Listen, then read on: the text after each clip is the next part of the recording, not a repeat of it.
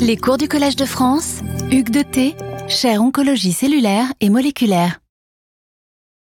Bonjour à tous et, bienvenue à ce, troisième cours euh, dans lequel nous allons essentiellement parler des liens entre le, stress de réplication, qui était l'objet du cours précédent, et euh, un gène qui a été découvert il y a une dizaine d'années, euh, qui s'appelle Schlafen 11 et qui a connu beaucoup, beaucoup d'intérêt par ces liens étroits, par les liens étroits qu'il existe entre son expression et la réponse à la chimiothérapie euh, chez l'homme. Et on va voir comment est-ce que finalement, de tâtonnement en tâtonnement, on est arrivé d'abord à découvrir ce gène et puis à avoir une petite idée euh, de ce qu'il fait euh, dans, dans, la cellule cancéreuse. Alors, tout d'abord, un, très rapide rappel du cours de, la semaine dernière. Donc en, présence d'un stress de réplication, et ce stress de réplication se manifeste principalement par une fourche de réplication qui ne peut pas avancer euh, pour des raisons diverses, hein, soit parce qu'il y a un obstacle comme, euh, celui qui est représenté ici en jaune, euh, soit parce qu'il n'y a pas suffisamment de nucléotides, c'est une chose qu'on a également vue la, la, semaine dernière. Il va donc avoir apparition d'un grand fragment d'ADN simple brun, ce qui est quelque chose qui normalement dans la cellule euh, n'existe peu ou pas. Et euh, ce fragment va être recouvert par une protéine qui s'appelle RPA, euh, RPA1 ou RPA2, qui va recouvrir, recruter d'autres protéines qui vont recruter la protéine maîtresse de signalisation, ATR, dont on va parler un peu dans ce cours et beaucoup dans le suivant. Et ATR, qui est une kinase, va phosphoryler un effecteur qui s'appelle CHK1, qui va avoir toutes sortes d'actions euh, actions qui ont pour but principal de protéger euh, la, cellule contre euh, ce signal de danger qu'est ce fragment simple brun. Donc, d'abord, une action sur toutes les, kinases qui contrôlent la, protection, la, progression pardon, dans, le cycle cellulaire, qui vont toutes être inhibées, de manière à arrêter aussi vite que possible la réplication quand elle est enclenchée, et puis des réponses de protection, d'abord en, bloquant donc euh, l'avancée de cette fourche de, réplication euh, anormale, en recrutant des protéines euh, de réparation, comme le complexe de recombinaison homologue ou le nucleotide excision repair, en recrutant également des protéines qui vont permettre la, stabilisation de, cette fourche,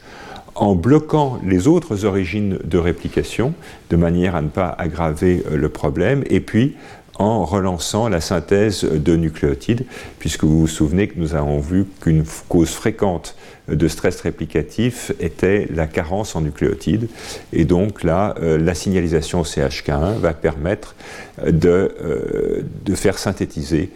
beaucoup plus de nucléotides. Donc, en gros, c'est une réponse de protection, c'est une réponse adaptative, euh, transitoire, qui ne provoque pas la mort. Et on va voir même dans le cours prochain que, euh, en fait, euh, c'est une réponse protectrice très efficace, puisqu'il y a dans les cancers établis, il y a un certain nombre d'inhibiteurs de, cette enzyme, des inhibiteurs d'ATR, qui vont avoir une action majeure pour tuer les cellules cancéreuses. Bon, alors, Comment est-ce qu'on arrive à, à Eh bien, en fait, euh, ça, a commencé avec une étude euh, du, Broad Institute euh, à, Harvard qui a lancé un projet qu'on qualifierait peut-être, qui à l'époque était un projet vraiment pharaonique, dans lequel ils ont récupéré pratiquement 1000 types de lignées cellulaires différentes et euh, sur ces 1000 euh, lignées, ils ont fait une caractérisation complète, euh, caractérisation génomique au sens large, hein, en cherchant les mutations, les, signatures mutationnelles, les, délétions. Et vous voyez que ces, lignées représentaient, avaient, en tous les cas comme, comme prétention, comme vocation, de représenter l'intégralité des, des, cancers qui peuvent frapper, frapper l'homme. Donc euh, une caractérisation très complète, hein, comme, comme le Broad sait très bien le faire, d'expression, mutation ponctuelle. Et, euh, et, ils ont ensuite cherché à caractériser l'effet des, des médicaments anticancéreux connus sur, sur toutes ces lignées. Euh, avec, vous voyez, 24 médicaments testés à 8 concentrations différentes. Donc je vous laisse imaginer le nombre, de, le nombre d'expériences que, ça, que ça, ça représente. Évidemment, tout ça a été fait par des robots. Et donc, ils ont pu déterminer finalement euh, quelque chose qui ressemble à, un IC50, c'est-à-dire la, la concentration euh, de, de, médicaments pour lesquels on va tuer, avoir la moitié de, de l'effet maximal. Et euh, ils ont donc euh, cherché à avoir bien sûr un certain nombre de, de, contrôles positifs. Alors voilà un contrôle positif qui vous est montré. Ce sont des, des lignées euh, présentant euh, la mutation de BRAF qui est extrêmement fréquente dans les, dans les mélanomes. Et euh, on voit que des, des, inhibiteurs de BRAF qui sont représentés ici euh, en vert ou, ou, en rouge vont avoir un effet majeur sur, qui les différencie des, des, cellules de mélanome qui ne présentent pas de, mutation de BRAF. Donc c'était un témoin positif montrant que la que l'approche la, était, était valable et euh, ils vont essayer de corréler finalement cette sensibilité aux médicaments avec à peu près tout ce qu'ils avaient euh, sous la main. Et c'est donc peut-être, euh, vous voyez que c'est un papier qui a été publié il y a un peu plus de dix ans, c'était un premier, premier grand exemple de, de génomique fonctionnelle. On essaye au fond de faire des liens entre des caractérisations génomiques d'un très grand nombre de tumeurs et leur sensibilité euh, à, à la thérapeutique. Et puis, euh, et ça, bien sûr, c'est une, une, sélection de ce qu'ils ont, de ce ont trouvé et montré. Ils trouvent un gène, euh, Schlafen 11, dont on va voir tout à l'heure euh, ce que c'est, euh, qui est extrêmement lié à euh, la sensibilité aux inhibiteurs de, de, topoisomérase. Et donc ça, ça vous représente la, la, la, sensibilité euh, la sensibilité euh, de, de, ces lignées. Et vous voyez que cette sensibilité de ces lignées euh, à un inhibiteur de topo 1, l'irinotécan, elle est extrêmement liée à l'expression de Staffen 11. vous voyez, plus, plus la, plus la, l'expression est élevée, plus la sensibilité est grande. Et, euh, et, donc, ils ont pu par ailleurs voir que euh, l'expression de Staffen 11 était extrêmement variable. Euh, vous voyez, elle est représentée ici en échelle logarithmique avec des, certains tissus qui expriment très fortement cette, ce gène. Ici, hein, bien sûr, c'est de l'ARN, c'est d'expression en ARN messager, c'est pas d'expression en protéines, ce qui aurait été beaucoup plus difficile à tester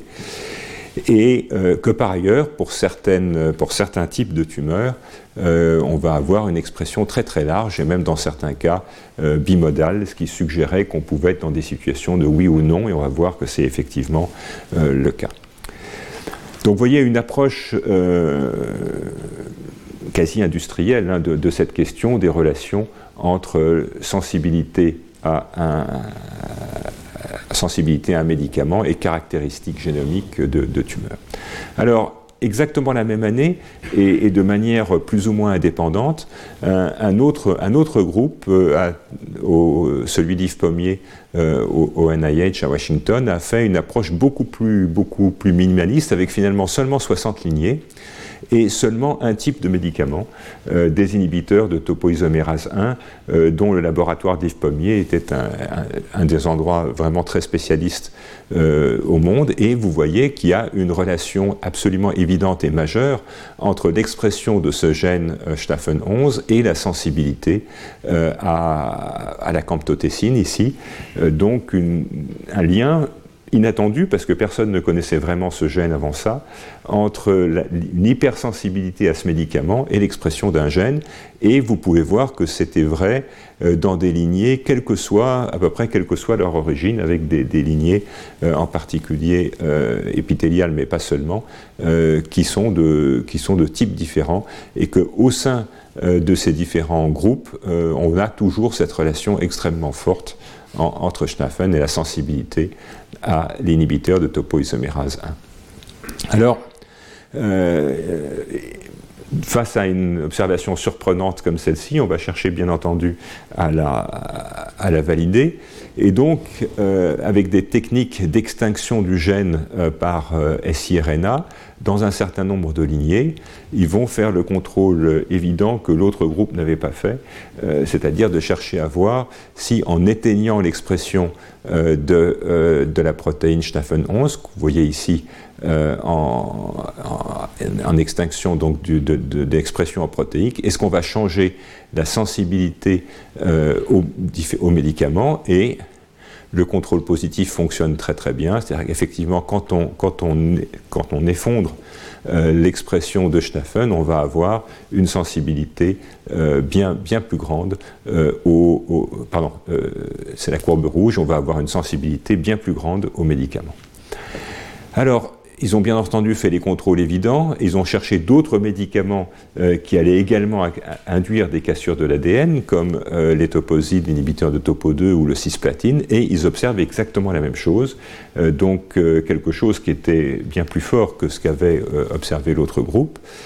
Donc ça, c'est les témoins positifs qui semblent lier l'expression de cette protéine avec la sensibilité à différents types de médicaments, mais qui ont tous la caractéristique d'induire du stress réplicatif ou des cassures d'ADN. Et puis ils vont avoir le contrôle négatif avec des médicaments qui n'induisent pas de stress réplicatif, comme le Taxol, qui est un poison des, microtubules, et dont vous voyez que là, pour le coup, l'expression de Staffen n'a strictement aucun effet sur la sensibilité à, ces médicaments.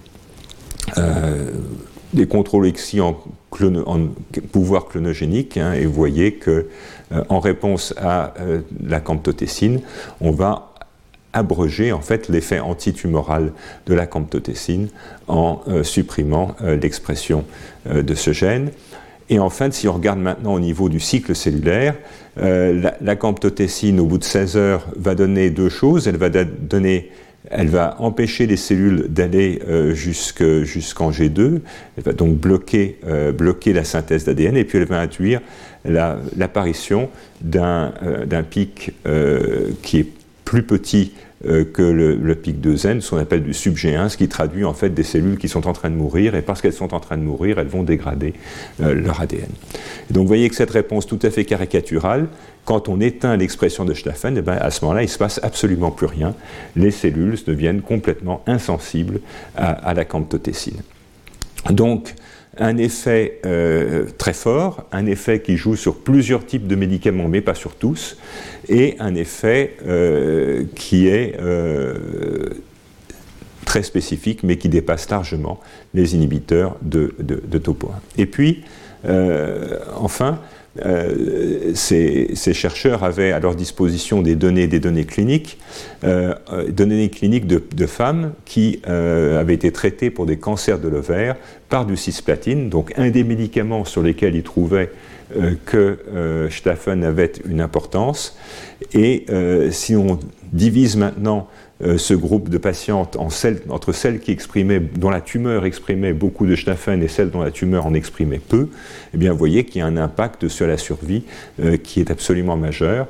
traduisant donc le fait que ces observations qui avaient été faites sur des systèmes de lignées cellulaires avaient une certaine relevance, pour ne pas dire une relevance certaine, à ce qui se passe euh, lors de la chimiothérapie euh, de, patients. Donc Staffen était une protéine importante, et donc vous voyez, c'est toujours en 2012, à partir de 2012, il a commencé à avoir des travaux importants, et que je vais vous présenter aujourd'hui pour essayer au fond de comprendre quel est euh, l'impact de cette protéine euh, sur la réponse au stress.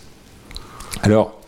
D'abord, ils ont cherché à, étendre ces, observations. Ils l'ont étendu aux médicaments qui étaient le plus à la mode à, l'époque, et dont à l'époque on pensait qu'ils ne jouaient qu'en inhibant la, recombinaison homologue. On sait maintenant que c'est un peu plus compliqué que ça. Donc, avec des inhibiteurs de l'enzyme de PARP, dont on a parlé dans, le premier cours, eh bien, vous voyez que ces inhibiteurs sont capables d'induire euh, la mort de plusieurs types de lignées différentes, mais que si on éteint euh, l'expression euh, de Staffen, euh, là aussi par des, techniques de, de, eh bien on va essentiellement bloquer, la mort ou la réduire considérablement. L'échelle est logarithmique. Hein, donc on va avoir un effet absolument majeur sur la, résistance aux inhibiteurs de PARP Et au fond, ce qu'on a découvert à l'occasion de ces travaux, euh, c'est que les inhibiteurs de PARP ne jouaient pas seulement sur la recombinaison homologue, ils avaient aussi, par un mécanisme qu'on a appelé le PARP trapping, ils vont induire la fixation de la protéine euh, sur l'ADN en train de se réparer. Et on verra, euh, je crois, à la fin de ce cours, que c'est cette fixation de l'ADN, de la protéine sur l'ADN qui est responsable de l'effet thérapeutique beaucoup plus que l'inhibition de, la, réparation homologue.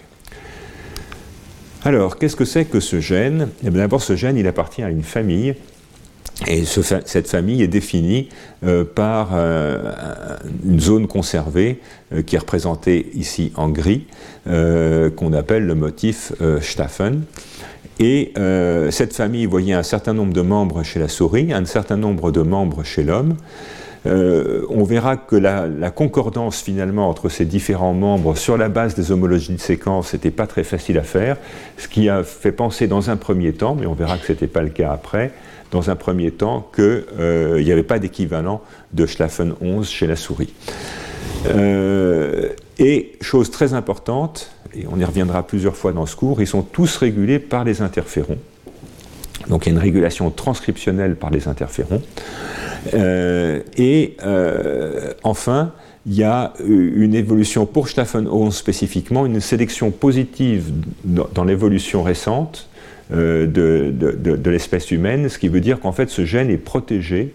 il a été protégé de mutations euh, possiblement délétère, ce qui veut dire en gros que c'est un gène important et qu'il a été protégé par l'évolution pour ne pas être détruit ou, altéré euh, pendant l'évolution. Alors si on regarde la, séquence des autres membres, il y a toujours cette zone grise hein, avec, euh, le, avec le, motif Staffen, et puis il y a ensuite en jaune un domaine de, de liaison, et puis il y a une région euh, qui est, elle, une, activité, euh, qui a une activité ATPase et qui ressemble à certaines enzymes impliquées dans, la, euh, dans, le changement de topologie des acides nucléiques avec donc des, activités hélicases. Et vous voyez qu'il y en a un certain nombre chez l'homme et chez la souris qui vont présenter ce, motif. Alors des travaux qui sont résumés dans cette revue, revue très récente montrent que finalement tous les membres de la famille sont des facteurs de restriction, c'est-à-dire que tous ces membres de cette famille Schlaffen vont être impliqués dans la résistance à l'infection virale. Et cette résistance à l'infection virale, euh, donc qui joue sur toutes sortes de virus différents, hein, vous voyez le, HIV, mais aussi le, virus influenza, le, virus de la varicelle, euh, les virus de la famille herpès, euh, le, CMV, bref, de très très nombreux virus avec des mécanismes un peu différents, mais qui, dans beaucoup de cas, font appel à une interaction avec des acides nucléiques, en particulier avec des ARN,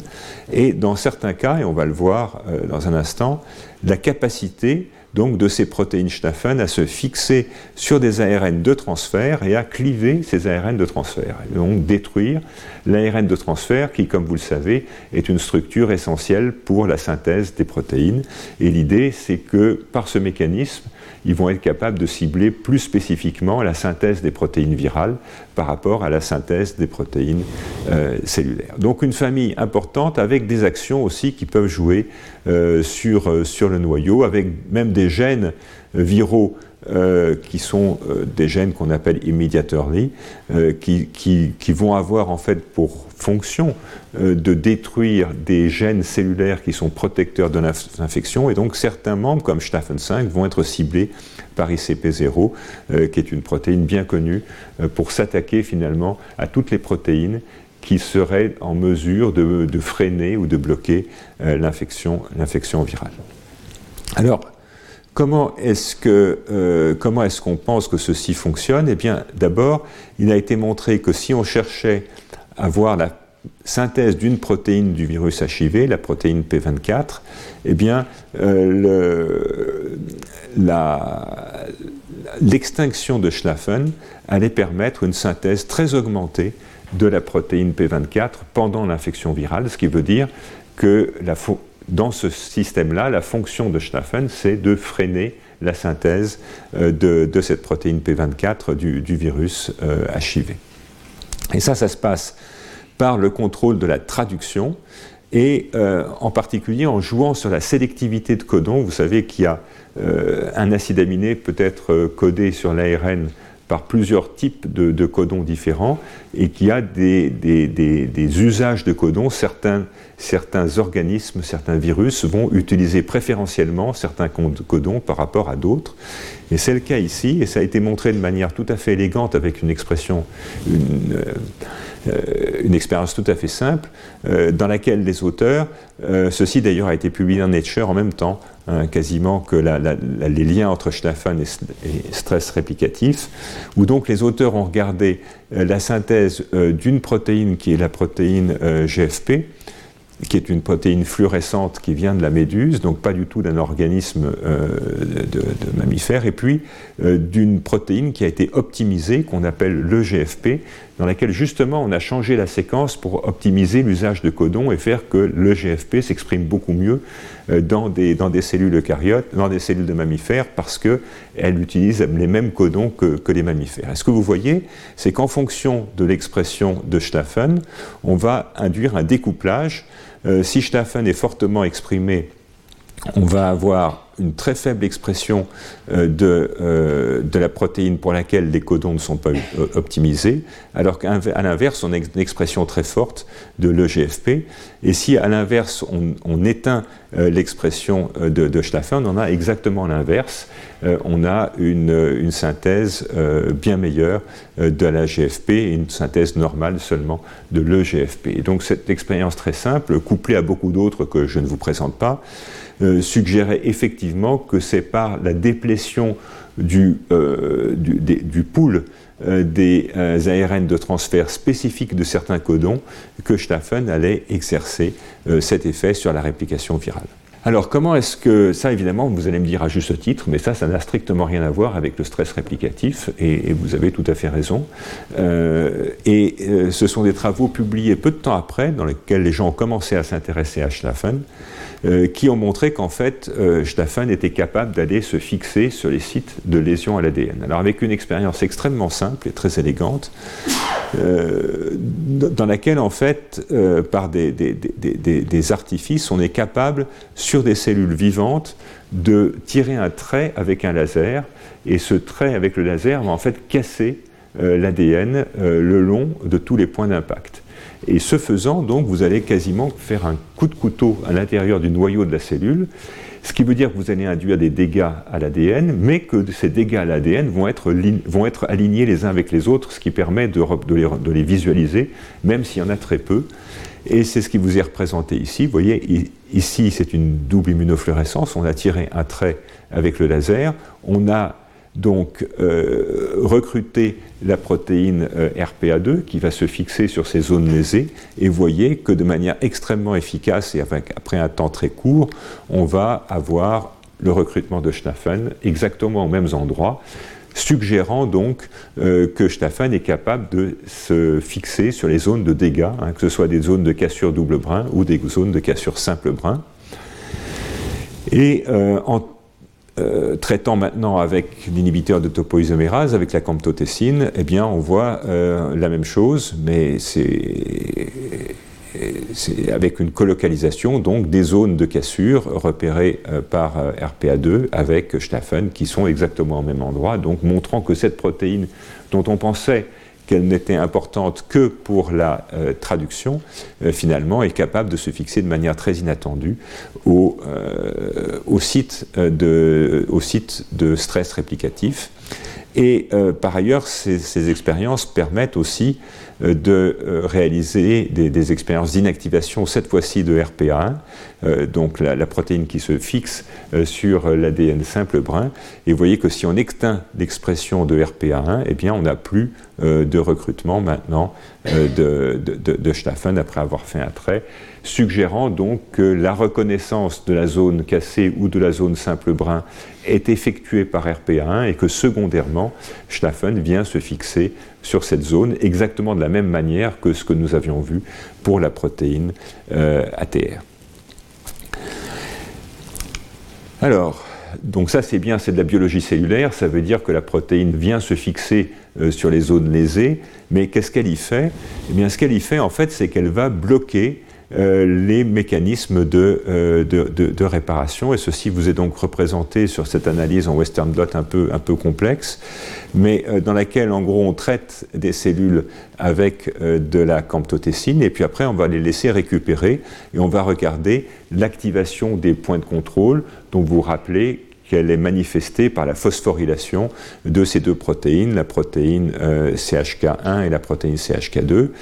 Et on a donc euh, des cellules contrôle ou des cellules avec l'inactivation de Schlaffen. Et donc ce que vous voyez, euh, c'est que dans les cellules contrôle, en fait, ce, ce, point, ce point de contrôle d'activation, je vous ai dit, est activé de manière transitoire et temporaire, et donc au bout de 24 heures, l'activation a disparu, et c'est pour ça que CHK1 euh, et CHK2 ne sont plus phosphorylés. Euh, ça traduit donc la réparation et la remise en route du système. En revanche, si on éteint Schnaffen, eh bien, vous voyez que cette fois-ci, on va avoir un maintien maintien de l'activation euh, de, de, ce point de contrôle. Et ça, c'est encore vrai à 48 heures. Donc, en fait, l'amplitude et la durée de l'activation de dommages à l'ADN va dépendre de, la présence de Schlaffen. Et donc, en bloquant la, résolution du stress réplicatif, Schlaffen va induire la, mort cellulaire. Et donc ceci peut être euh, vu encore autrement en regardant cette fois-ci euh, avec un marqueur de synthèse de l'ADN, euh, qui est le, BRDU, que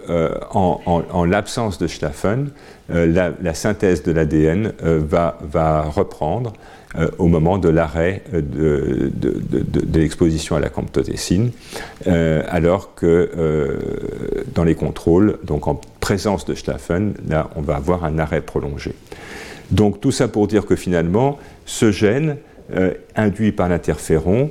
impliqué dans la réplication virale, il va empêcher la résolution du stress réplicatif induit par des inhibiteurs de topo 2, mais aussi de très nombreux autres anticancéreux. Et en son absence, il va y avoir une reprise de la synthèse de l'ADN et, euh, et, donc une survie des cellules, parce qu'en présence donc, de, de, Staffen, on va avoir un blocage finalement euh, de, ce stress euh, réplicatif. La cellule n'est plus capable de reprendre le cours de la synthèse d'ADN et donc en fait elle va mourir. Elle va mourir pendant la phase S. Alors, euh, je, vous ai dit qu'il y avait une activité ATPase hein, qui avait été détectée euh, sur la base d'homologie de séquence hein, de, la région euh, C-terminale de la protéine. Et donc, assez vite, ce que les auteurs ont pu montrer, c'est qu'en fait, cette activité ATPase, qui peut être bloquée par cette mutation, en fait, elle est nécessaire à l'activité anti pour l'induction de la mort cellulaire. Ce qui, était intéressant parce que ça commençait à suggérer qu'au fond, cette protéine a deux, domaines qui, fonctionnent de manière relativement indépendante. Le domaine N-terminal, dont vous rappelez euh, qu'il avait ce motif Staffen, qu'il est capable d'interagir avec l'ARN et qu'il est impliqué euh, dans les effets antiviraux. Et puis cette région, à l'autre extrémité, euh, qui a une activité ATPase et est capable d'induire donc des changements conformationnels de l'ADN. Alors, en fait, euh, les scientifiques aiment bien les explications simples et, unicistes, si j'ose dire, et donc il avait été proposé initialement, à travers des papiers que je ne vous présente pas, que euh, exerçait ses effets sur le point de contrôle euh, G1S à travers le contrôle de l'expression euh, des, deux, des deux kinases maîtresses ATR et ATM à travers son domaine euh, RNase en déplétant donc les ARN de transfert euh, codant pour le, codon TAA, dont les auteurs pensaient qu'il était fortement surreprésenté dans les protéines ATR et ATM, un peu comme il l'était euh, dans les protéines du HIV. Donc un modèle qui suggérait que le mécanisme au fond soit exactement le même que le, le mécanisme de l'effet antiviral.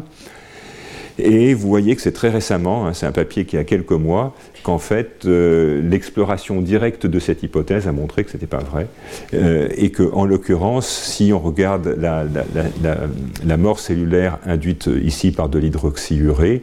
eh bien, euh, on va induire une résistance par la perte de, de, Staffen, et si on réintroduit la protéine Staffen normale ou la protéine Staffen avec une mutation du site de la RNase, donc si on inactive si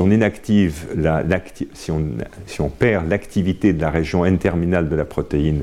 euh, sur les ARN de transfert, ben vous voyez qu'en fait il ne se passe absolument rien, c'est exactement la même chose, ce qui veut bien dire que l'efficacité euh, sur le stress réplicatif n'est pas portée euh, par ce domaine Schnaffen, il est porté par l'autre côté. Et effectivement, une expérience extrêmement simple montre que la production, la production de la protéine ATR ici, elle est finalement pas du tout dépendante euh, de, euh, de l'activité de Staffen. On peut enlever Staffen, on peut remettre ensuite du Staffen normal ou du Staffen muté. En fait, il se passe absolument rien sur l'expression de la protéine.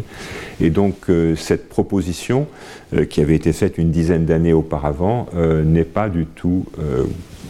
soutenu par des, évidences expérimentales, ce qui veut dire que c'est probablement de l'autre côté, effectivement, de la protéine qu'il faut chercher le mécanisme.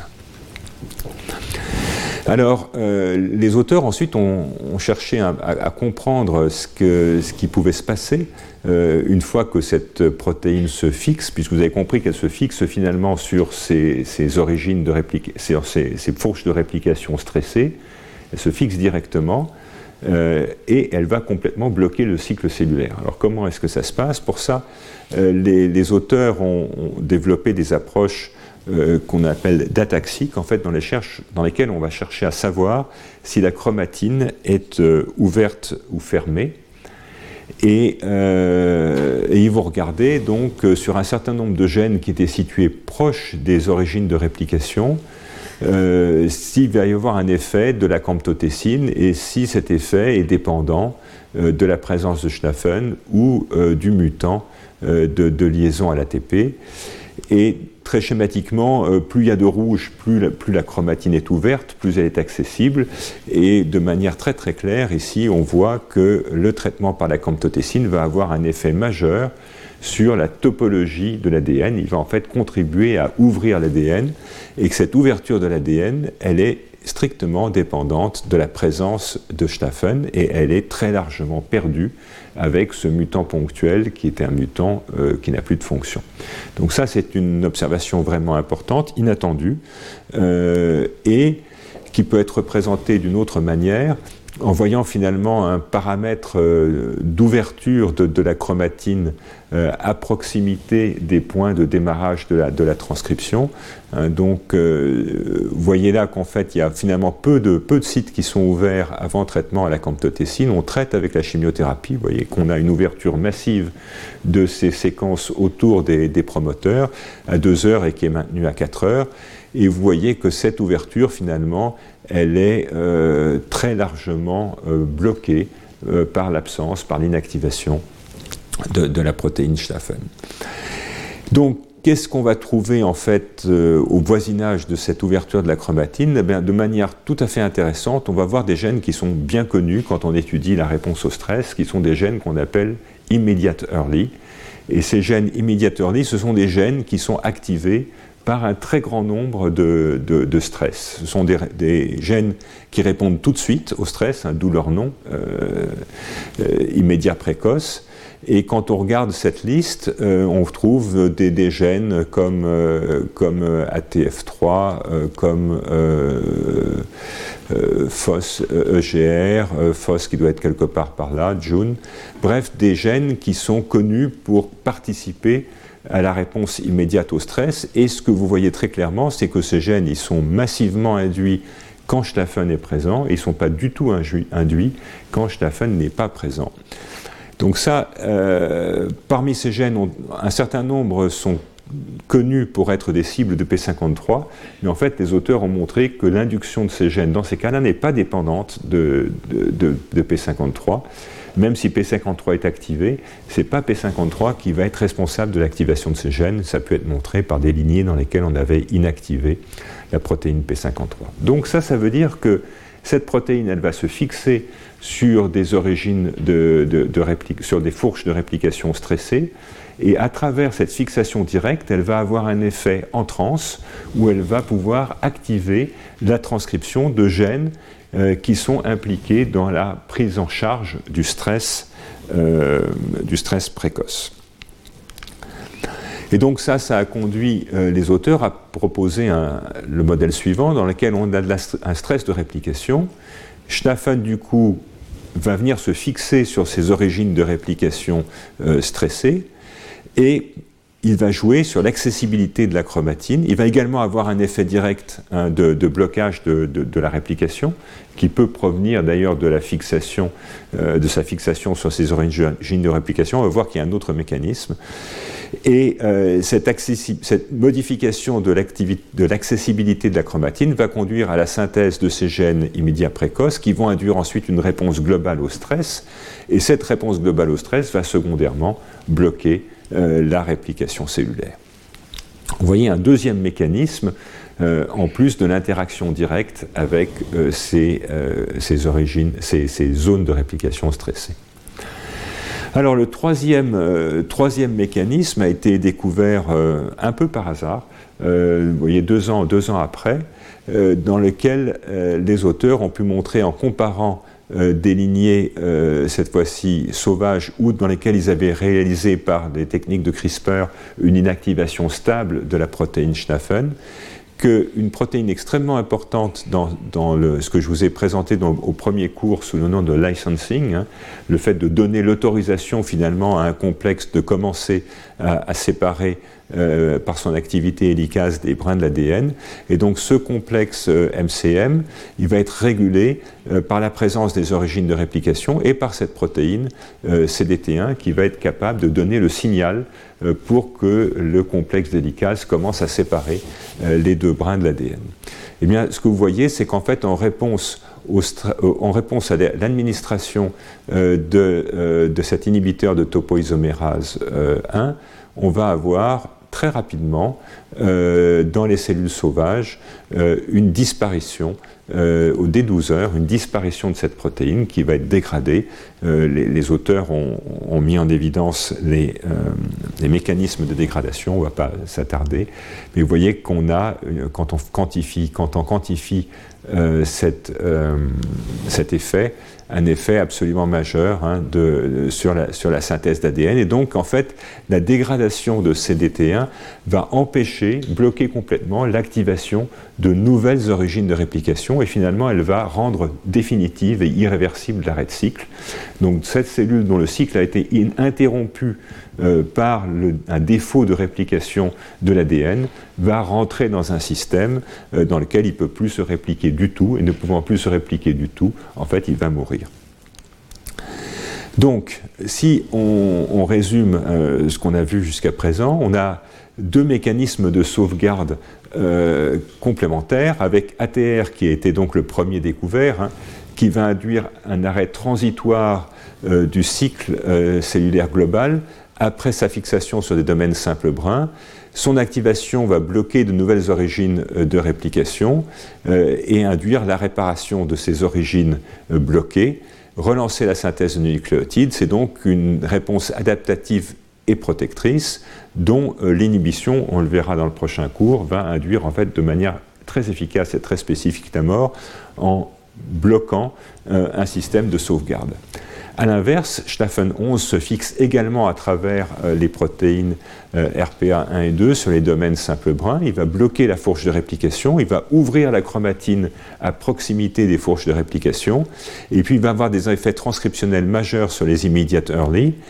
et dégrader euh, la protéine responsable du licensing, CDT1, ce qui va bloquer définitivement la réinitiation de la réplication. Ainsi, l'activation de ce système va induire la mort. Alors, on peut se demander au fond pourquoi est-ce que, pourquoi est que dans un domaine aussi, euh, aussi actif que le domaine de la réparation de l'ADN, on a mis si longtemps à trouver cette protéine Schnaffen Mais on verra qu'en fait, beaucoup des lignées qui avaient été utilisées jusqu'à ce moment-là pour étudier les relations entre cycle cellulaire et chimiothérapie sont en fait Schnaffen négatives. Et donc, euh, donc on avait trouvé l'autre système, hein, puisque le système euh, avait été perdu, et on verra comment et pourquoi est-ce qu'il avait été perdu euh, bientôt. Donc toujours la même équipe a cherché à savoir comment est-ce qu'on pouvait euh, maintenant cibler euh, des, cellules qui ont perdu euh, Staphen 11 et qui sont donc essentiellement résistantes à la, à, la chimiothérapie. Pour ça, ils ont mené une, approche tout à fait classique, hein, avec une lignée sauvage et une lignée dans laquelle le gène avait été inactivé par CRISPR. Ils vont donner un certain nombre de euh, de, SI, de SIRNA qui vont permettre d'inactiver euh, jusqu'à un millier de gènes et ensuite ils vont traiter ou pas à la camptotécine et chercher une surreprésentation euh, des, des, SIRNA qui ont donc modulé l'effet de mort induit par la camptotécine. Et quand on fait ça, on trouve ben, beaucoup de gènes qui ne font rien, et puis plus, plus on avance dans un score élevé, euh, plus, euh, plus le, gène, en question a une importance sur le, phénomène qu'on étudie, c'est-à-dire ici la mort induite par la camptotécine, et de manière tout à fait remarquable, euh, quand, quand est présent, on va trouver essentiellement des polymérases, mais quand Staphan est d'absence, ce qui ressort en premier lieu, c'est ATR et CHIC1, c'est-à-dire les, protéines qui justement participent à la protection et à la réparation euh, de, ces, origines de réplication stressées. Et donc ça, ça, a conduit les auteurs à essayer de savoir s'il existe euh, euh, une complémentation possible finalement, est-ce que l'effet de mort induit par l'inhibiteur d'ATR, que vous voyez ici en comparant les ronds rouges et les triangles rouges, euh, est-ce que, en, réponse au traitement, donc avec ici avec des inhibiteurs de PARP, vous voyez qu'en bloquant la réponse euh, d'ATR, on va accélérer la mort. Comme on l'a vu euh, tout à l'heure, si on n'a pas Staffen, on a essentiellement une, survie qui est bien meilleure. Donc euh, Staffen induit la résistance aux inhibiteurs de PARP, c'est ce qu'on a vu tout à l'heure. Mais si maintenant on rajoute un inhibiteur d'ATR, vous voyez qu'on va récupérer complètement la mort. Ce qui veut dire que les deux systèmes, finalement, euh, sont euh, des systèmes complémentaires de prise en charge du stress réplicatif, que l'inhibition d'ATR va induire la mort par hyperréplication, et euh, l'inhibition, l'activation de Staffen va induire la mort par arrêt définitif des fourches de réplication. Et quand ce système euh, n'est plus présent, on va pouvoir récupérer euh, une mort cellulaire par l'inhibition de la voie ATR. Et donc ceci a conduit les auteurs à proposer ce, modèle, hein, en fait, dans lequel, avec un inhibiteur de PARP, on va avoir fixation étroite euh, de la protéine sur, sur l'ADN qui va induire euh, du stress réplicatif. Si la voie Staffen est présente, on va induire directement la mort par l'intermédiaire de ce blocage irréversible du cycle cellulaire. Euh, si euh, la voie Staffen est inactivée, on va pouvoir avoir une mesure de protection maintenant euh, par la voie ATR et cette, mesure de cette voie de protection peut être inactivée par l'inhibiteur de la voie ATR qui va à ce moment-là induire la mort. Alors, est-ce est-ce qu'on a tout compris finalement? Eh Ben peut-être pas, peut-être pas parce que plus récemment encore, les mêmes auteurs ont, fait un crible euh, qui cette fois-ci n'était plus un crible sur des gènes, mais un crible sur des médicaments. Et donc ils ont comparé la toxicité euh, de toute une série de médicaments sur des cellules qui étaient Staffen positives ou Staffen négatives. Et donc s'il y a un, ils ont d'abord eu leur témoin positif qui étaient évidemment les inhibiteurs de topoisomérase, et donc comme attendu, puisque c'est comme ça que ça a été découvert, comme attendu, les inhibiteurs de topoisomérase vont conduire à une mort préférentielle des cellules euh, sauvages euh, pour, euh, pour Staffen. Et à l'inverse, il, y a des médicaments qui vont cibler de manière préférentielle les cellules qui ont perdu Staffen. Et les, les auteurs en ont trouvé au moins trois types, qui, au moins rapportés dans, cette publication. Ils ont trouvé d'abord des euh, inhibiteurs de, de kinases qui régulent le cycle cellulaire, comme CDK7 euh, ou la, la, la kinase 1. Euh, mais ils ont également trouvé, et ça ils n'ont pas vraiment exploré, euh, des, euh, des, des, des, médicaments qui vont mimer les glucocorticoïdes, et puis surtout, ils vont trouver un produit qui est l'inhibiteur de la voie de l'ubiquitination, donc qui va contrôler, entre autres, la stabilité des protéines. Et vous voyez qu'il y a une très forte toxicité de ces inhibiteurs d'ubiquitination qui ont pu vérifier indépendamment en regardant la synthèse, euh, synthèse euh, d'ADN en réponse à cet inhibiteur et vous voyez que en présence de sans, sans les, les, cellules vont arrêter leur cycle beaucoup plus rapidement. Donc ça, c'était relativement inattendu. Euh, ça pourrait, c'est accompagné, je ne vous le montre pas, d'activation du stress du réticulum endoplasmique, euh, qui en général accompagne la, formation euh, de, protéines mal repliées qui ne peuvent pas être dégradées au, au, moment où elles sont synthétisées dans le réticulum. Alors on peut imaginer que cet effet est un lien avec la traduction et la stabilité des tRNA, hein, puisque finalement les deux vont s'intéresser soit à la synthèse protéique, soit à la dégradation protéique. On peut imaginer qu'il y a encore un rapport euh, entre les deux, et ça donne évidemment des pistes mécanistiques pour le cancer euh, comme pour des virus, hein, puisqu'on peut imaginer du coup qu'il y a une contribution finalement euh, de cette régulation de la stabilité protéique aux effets antiviraux. Alors, je vous ai dit qu'il y a beaucoup de travaux qui avaient été faits euh, pour essayer de comprendre dans différents modèles euh, tout ce qu'il y avait à, explorer euh, sur, cette protéine. Et alors, des, travaux publiés dans, Cancer Cell il y, a, quelques années ont cherché à voir s'il y avait un rapport entre l'expression de Schlaffen et la résistance thérapeutique acquise. Alors pour ça, les auteurs sont partis de xénogreffes, euh, donc de, tumeurs humaines qui poussent euh, chez des souris, euh, dans des conditions qui miment de manière relativement satisfaisante la, maladie humaine et euh, avec une cellule, un cancer qui est le cancer du, poumon à petites cellules, qui est un cancer qui est très connu pour être extrêmement chimiosensible, mais pour lesquels il va y avoir une résistance euh, assez rapide, et ils vont prendre le traitement euh, enfin deux, des produits de référence pour, ce, pour cette tumeur qui sont le cisplatine et les toposides, donc un alkylant et un, et un inhibiteur de topo 2, dont vous vous souvenez que les deux vont donner du stress réplicatif. Donc c'était effectivement euh, une cellule extrêmement sensible avec un médicament, deux médicaments qui vont donner du stress réplicatif. Et ils vont donc avoir une, euh, démarche expérimentale extrêmement simple, hein, en commençant euh, par implanter des tumeurs qui n'ont jamais vu de chimiothérapie chez des souris, à traiter, à traiter par des cycles itératifs de chimiothérapie cette tumeur, euh, ensuite euh, prendre les cellules résiduelles, les retransplanter dans une autre souris, et puis recommencer. Et comme ça, étape par étape, ils arrivent à obtenir des xénogreffes, donc dérivés de tumeurs humaines naturelles, et qui sont euh, résistante à la chimiothérapie. Et puis ils vont comparer, bien sûr, euh, cette cellule, euh, ces, xénogreffes dans leur état naïf, donc chimiosensibles au moins au départ, à celles qui sont devenues progressivement résistantes. Alors, démarche expérimentale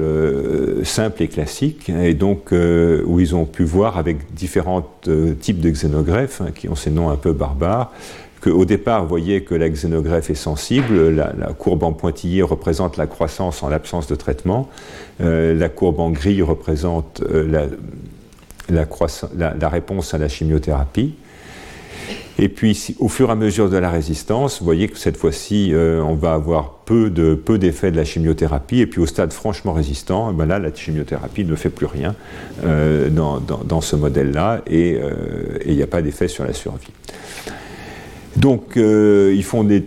tous les différents contrôles. Euh, la, tumeur ne pousse pas euh, beaucoup plus rapidement.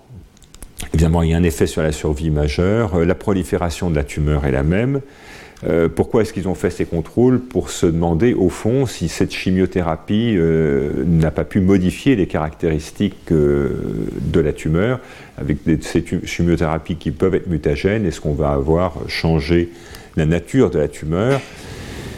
Et pour ça, ils vont faire deux choses. Ils vont prendre, là ce sont toujours des paires, hein, donc il faut, faut, lire ce tableau par paire. La paire vierge et la, pierre, la, même xénogreffe à l'état de euh, résistance. Et ils vont regarder les mutations des gènes euh, qui sont connus pour être responsables de la transformation. Et vous voyez qu'on a toujours des, des, blocs, euh, des blocs homogènes, ce qui veut dire qu'on n'a pas vraiment gagné ou perdu de mutations. Ils vont regarder les profils, les profils mutationnels de ces paires avant et après et essentiellement, il voit que les profils mutationnels sont les mêmes. Tout ça pour dire finalement qu'on n'a pas changé de manière drastique la nature euh, de la tumeur en la rendant chimio-résistante. Ce qui veut dire qu'en en, termes biologiques, on a des paires qui sont pratiquement isogéniques, c'est-à-dire qu'on peut comparer la tumeur naïve et la tumeur résistante. Ce sont essentiellement euh, les mêmes tumeurs. Et donc ensuite, eh ils vont euh, euh, réaliser une expérience extrêmement, simple hein, dans laquelle ils vont euh, faire l'expression, regarder de l'expression d'ARN et chercher à voir si l'expression de certains gènes va être différent. Et alors, très heureuse surprise, ils vont trouver deux gènes maîtres qui sont exprimés de manière très différente. L'un est un gène qui s'appelle TWIST1, qui est un, gène impliqué dans la transition épithélio-mésenchymateuse, euh, qui est un changement de, nature euh, de, des tumeurs épithéliales induit par des facteurs de transcription, euh, un phénomène dont on parlera peut-être dans un cours prochain, qui est induit par des facteurs de transcription. Et TWIST est un, des gènes maîtres de cette régulation. Et vous voyez que dans certains cas, on a très forte induction de l'expression de ce gène au moment euh, de la, de la chimiorésistance. Et puis surtout, l'autre qu'ils vont trouver, euh, c'est Staphen 11, où là, dans d'assez nombreuses tumeurs, vous voyez, ce sont celles qui sont représentées en, en, en, bleu, on va avoir une augmentation très forte, statistiquement significative, de l'expression de Staphen au stade de résistance, ce qui veut dire que c'est finalement euh, la, euh, pardon, c'est la chute en fait. On doit avoir une chute de, de, Staffen au moment de la résistance, et donc la perte de l'expression de Staffen va être associée euh, à, la, à, la, résistance chez, dans, chez ces, dans ces tumeurs. Et donc ils vont quantifier ça et montrer effectivement qu'au stade de résistance, aussi bien dans les xénogreffes que chez des patients, on va avoir une chute euh, forte, statistiquement significative, mais vous pouvez voir quand même qu'il y a une très forte dispersion. Euh, ce qui veut dire que ce n'est pas la, mesure absolue euh, de ce gène qui va permettre de savoir si on va être chimio-résistant ou pas. compte tenu de la dispersion, vous avez un, recouvrement finalement du niveau d'expression. Mais en prenant des, mesures appariées, on va avoir une chute au moment de la résistance. Et donc ils vont se demander quel est, ce, quel le mécanisme de cette résistance.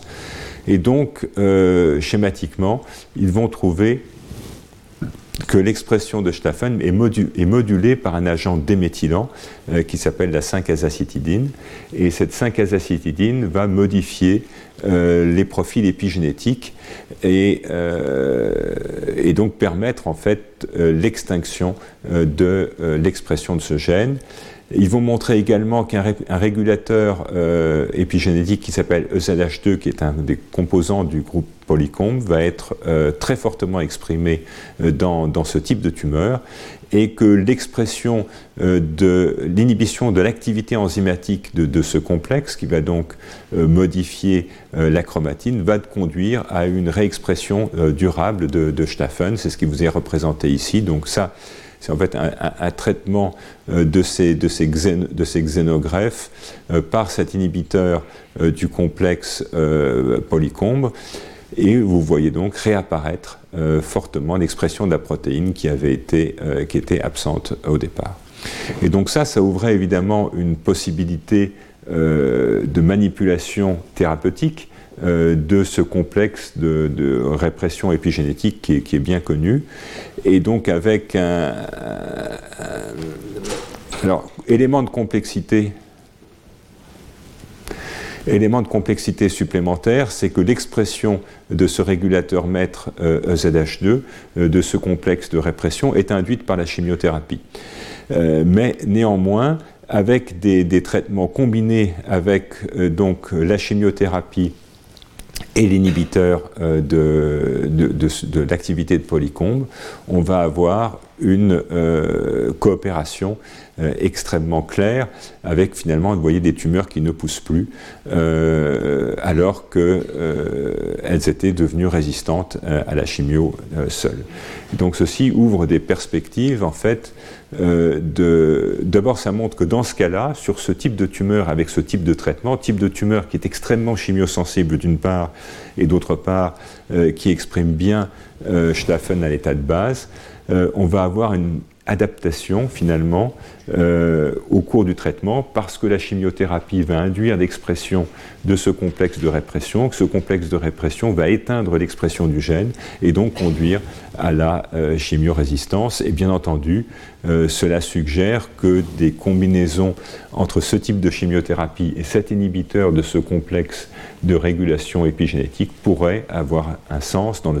sens où, ça empêcherait l'installation rapide de la résistance qui avait été observée dans, ces, dans ces différents modèles. Alors, revenons à la souris.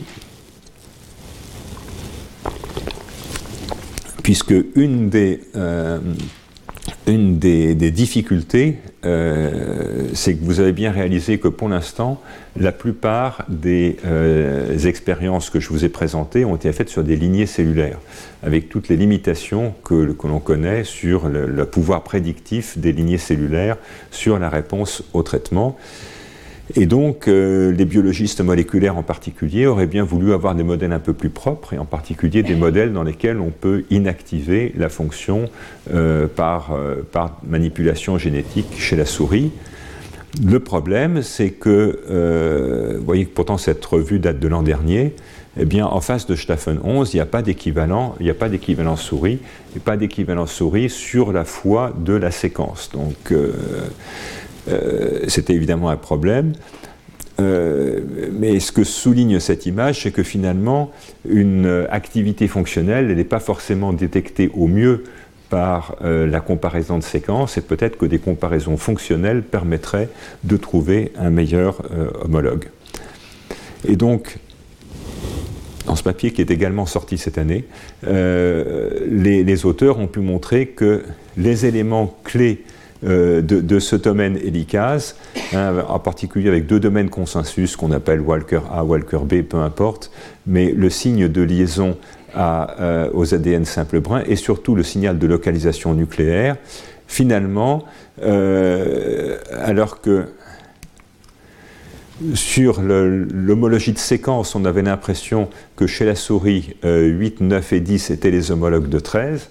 Eh bien, si on regarde maintenant euh, un peu plus finement avec des domaines fonctionnels, eh on voit que 13 n'a pas de signal de localisation nucléaire. Donc, a priori, c'est une protéine cytoplasmique qui ne va pas pouvoir exercer euh, cette activité euh, hélicase avec la reconnaissance en particulier de l'ADN simple brun qui est nécessaire à la fonction. Et donc, ces auteurs sont revenus à des euh, expériences très simples euh, que je vous ai présentées tout à fait au départ, où on va euh, prendre, prendre, des cellules humaines qui sont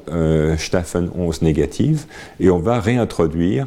soit Staffen 11, et ça c'est bien sûr le témoin positif,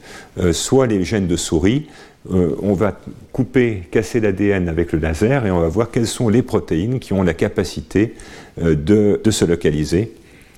euh, sur, les zones lésées. Et en fait, pour résumer, seulement Staffen, 8 et Staffen 9 sont capables de venir se fixer sur les zones lésées, suggérant que ce sont donc bien des homologues fonctionnels euh, de Staffen 11 chez l'homme. Et par ailleurs, euh, les auteurs ont montré euh, que ces domaines le domaine de liaison à l'ADN, le domaine hélicase sont nécessaires pour la fixation sur cet ADN lésé. Et donc, ils ont cherché ensuite, comme tout à l'heure, à voir si dans des cellules pour lesquelles on a inactivé Staffen, peut réintroduire euh, réintroduire des, euh, certains euh, de ces, de ces gènes 8, 9 ou 11 et voyez que en fait 8, 9 et 11 vont permettre la restauration de la fonction, que ce soit sur la mort cellulaire induite par des toxiques, des génotoxiques, ou alors sur la capacité de digérer euh, l'ADN en réponse à du stress euh, génotoxique. Et vous voyez donc là encore une fois que le témoin positif, qui est la réintroduction euh, de Staffen 11 humain, on va avoir la même chose en réintroduisant soit Staffen 8, soit Staffen 9. Alors, ceci veut dire que les gènes de souris, Staffen 8 ou 9, sont finalement très similaires et peut-être redondants et que ce sont ceux qui fonctionnellement ressemblent le plus à, Staffen 11. Et je vous rappelle que cette fonction au sein, chez l'homme, au sein de cette grande famille, elle n'est assurée que par le variant 11. Hein. Donc il a quelque chose de, plus que les autres. Et, euh, et, en fait, quand cet article a été écrit, on ne connaissait euh, que l'inactivation chez la souris de Staffen 8 et qui n'a pas de phénotype. Euh, et donc il est possible, et c'est certainement en cours en ce moment, euh, qu'une double inactivation de 8 et 9 qui sont redondants fonctionnellement chez la souris puisse arriver à mimer euh, la perte de, de Staffen 11 qu'on voit chez l'homme. Et donc ceci permettrait de développer des modèles de tumeurs pour lesquels, de manière spontanée, on va avoir perte de cette fonction et finalement donc que toute cette analyse fonctionnelle qui a été faite sur des lignées cellulaires humaines soit reprise dans des contextes in vivo euh, chez la souris, qui permettrait bien sûr euh, des approches euh, beaucoup, plus, beaucoup plus valables au niveau mécanisme. Alors, là aussi encore une publication intéressante de cette année qui montre que l'histoire n'est pas terminée et qu'il y a encore des choses, il y a encore des choses à comprendre. Euh, ce sont des approches qu'on appelle par cryo-électron-microscopie qui vont permettre donc d'obtenir la euh, structure euh, de cette protéine. Et donc cette structure finalement, elle se présente en dimère avec deux morceaux très séparés. comme l'indiquaient d'ailleurs les, homologies de séquences, hein, avec le domaine Schlaffen qui est là, ici en bas, un domaine de jonction qui est en jaune, et puis le domaine euh, hélicase euh, qui, est, qui est au sommet. Donc, ces auteurs ont d'abord regardé la partie hélicase et sans rentrer dans les domaines, dans les détails, pardon, ils sont capables de montrer qu'en fait, on a une poche dans laquelle on va pouvoir fixer euh, des, ARN de transfert et que ces ARN de transfert vont pouvoir être clivés euh, par, euh, par cette protéine qui a ce, domaine Staffen, ce clivage donc étant représenté ici hein, avec du tRNA qui va être clivé. ici, ils ont pris le tRNA sérine, alors que le tRNA méthionine, qui est de la classe 1, n'est pas, pas clivable. Et puis, ils ont pu regarder également un, site, euh, un site de liaison aux, métaux euh, qu'ils ont détecté et ils vont montrer qu'en fait l'activité est induite par la présence d'ion manganèse et vous voyez donc on a le clivage qui apparaît en présence de manganèse et que ce, cation divalent dont ils avaient prévu la, fixation ici, eh bien, si on touche à des résidus comme la position 209 ou 214 euh, ou 216. Vous voyez donc les trois résidus qui entourent euh, ce, cation euh, divalent, eh bien, ils sont nécessaires absolument à l'activité enzymatique. si par contre on fait des mutations plus loin, on ne va plus avoir de perte d'activité enzymatique. Donc ça, ce que ça veut dire, sans entrer dans les détails moléculaires, c'est que la structure est juste et qu'il y a des corrélations entre les données de structure et les données fonctionnelles. Alors quand on arrive de l'autre côté, eh bien c'est plus compliqué. Euh, parce qu'en fait, euh, ils vont identifier les sites de liaison euh, à, l'ADN simple brun, ici en vert, Et puis, dans ces domaines hélicases, ce sont des, protéines qui ont besoin d'énergie pour induire le changement topologique, et elles ont en particulier un site de fixation à l'ATP. Et ce, site de fixation à l'ATP va permettre des changements de conformation dans une autre protéine qui est, qui 5.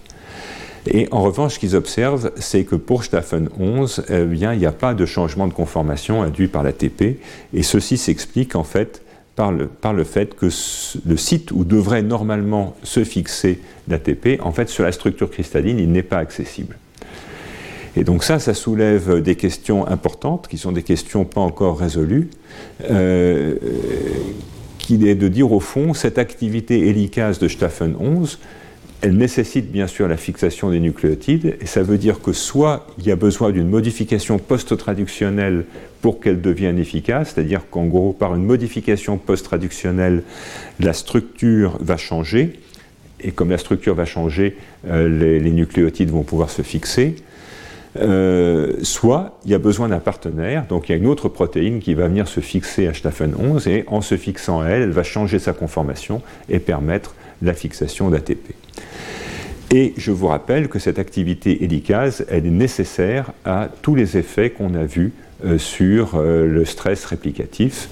Et euh, à l'inverse, par contre, le domaine exonucléase, qui va jouer sur la stabilité des ARN de transfert, lui, il est spontanément actif, et donc il n'a pas besoin d'avoir de modification de partenaire pour être actif. Donc ça, ça veut dire qu'en fait, il manque une clé il manque une clé pour comprendre comment cette protéine agit.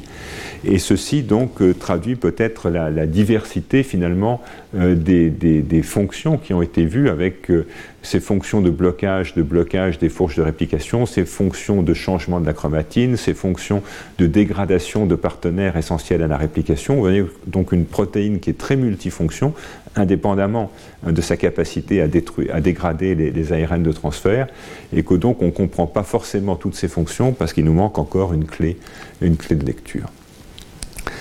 Alors pour, euh, pour finir, euh, je voudrais vous parler un petit peu de, thérapeutique expérimentale, donc d'un papier qui est sorti il y a, il y a, peu de temps euh, et qui cherchait à, combler finalement un, hiatus qui existe entre des études qui sont extrêmement euh, mécanistiques sur des lignées, donc j'ai souligné à plusieurs reprises que c'était des, modèles qui étaient très imparfaits, mais euh, ce que vous pourriez me rétorquer à juste titre, euh, c'est que, bon, des lignées c'est bien, mais là il y a des validations cliniques. Et, donc il a été montré dans de très nombreuses séries de, de, patients traités par de très nombreuses chimiothérapies induisant du stress oxydant différentes, qu'en fait, effectivement, l'expression de Staffen 11 allait avoir un impact majeur sur la survie. Donc on a finalement des données extrêmement solides euh, en termes de relevance, qui sont des données cliniques euh, avec, encore une fois, plusieurs types de cancers, plusieurs types de traitements, et puis des observations sur des lignées.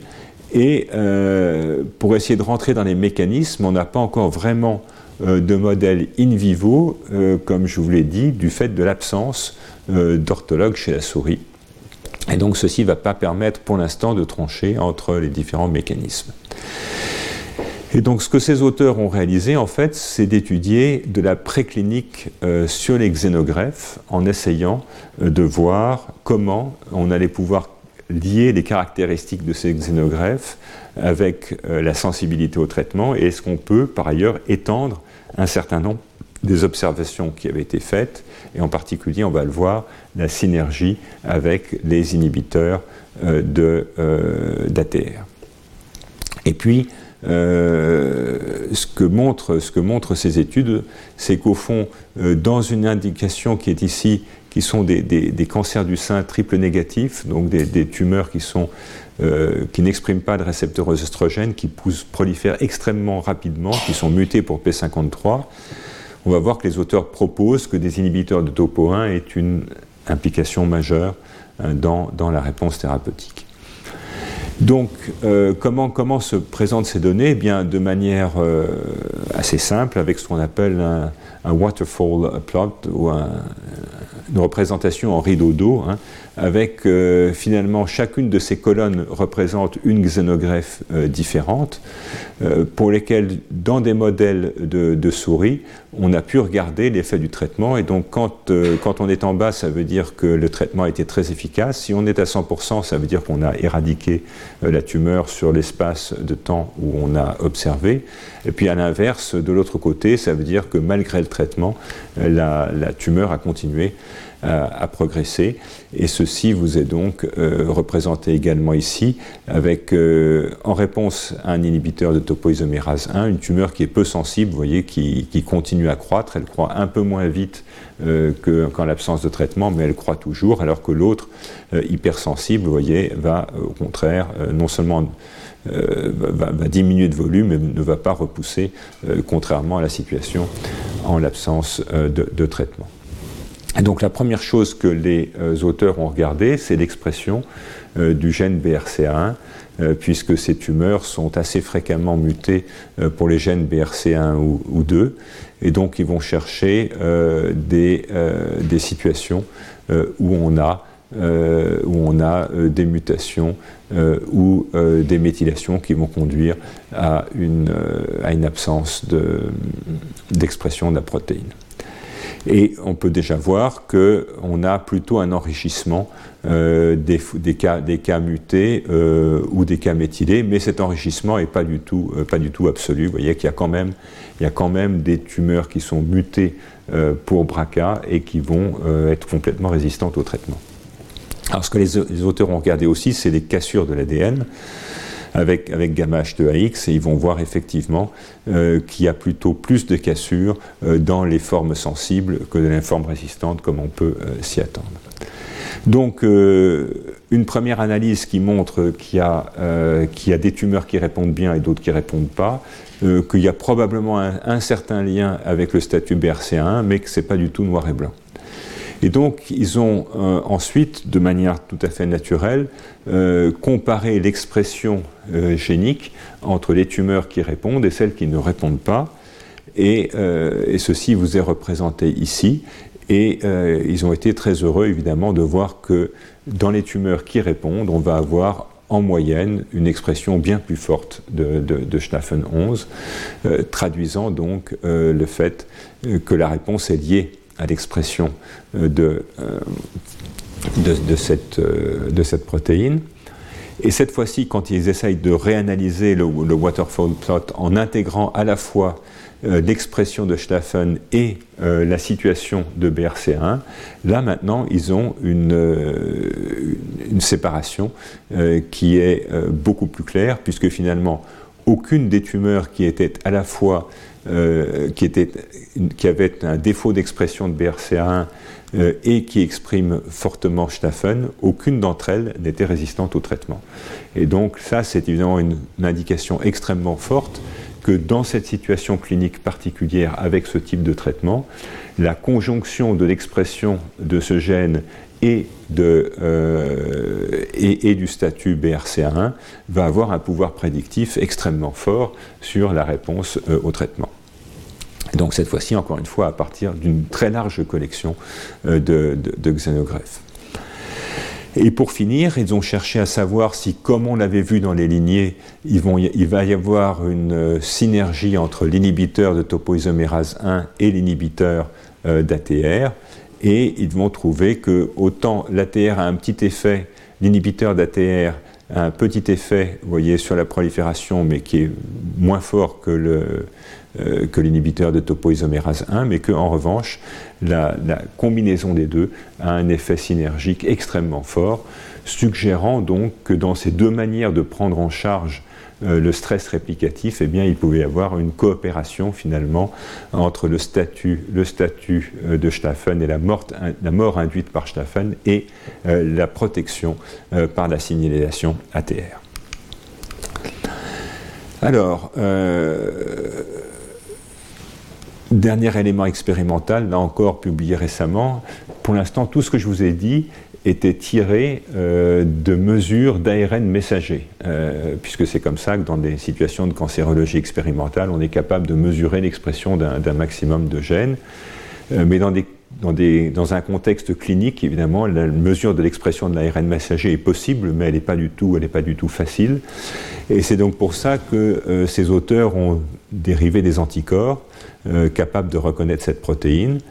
Euh, et, vous voyez que l'expression est très variable. On peut avoir des tumeurs comme celle-ci où toutes les cellules euh, expriment fortement la protéine Staphen, et puis d'autres